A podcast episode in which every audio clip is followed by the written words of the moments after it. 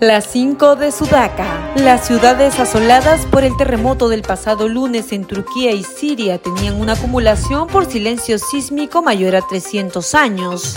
Lima tiene grandes similitudes con la zona afectada por el sismo, pues además hay muchísimos edificios construidos sobre terrenos arenosos, dijo el geólogo Patricio Valderrama, ex jefe de Senami. Salud informó mediante un comunicado que el expresidente Alberto Fujimori se encuentra estable y en sala de observación. Luego de haber ingresado por emergencia al Hospital 2 de Vitarte, la red prestacional Almenara indicó que Fujimori entró el lunes en la noche al servicio de emergencia con frecuencia cardíaca irregular.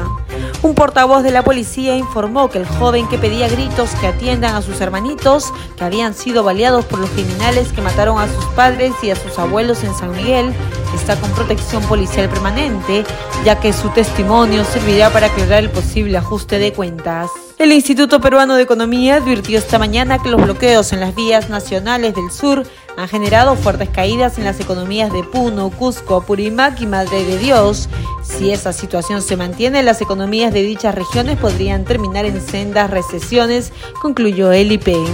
Ante los hechos vandálicos realizados contra sus instalaciones y a fin de velar por la integridad de sus trabajadores, la entidad minera Julcani en Huancavelica inició la desmovilización del personal y la suspensión de las actividades hasta que cambien las condiciones adversas, informó la compañía minera Buenaventura. ¿Y tú qué opinas de estas cinco noticias? Escríbenos su comentario y visita nuestra web en el enlace de nuestro perfil www.sudaca.p.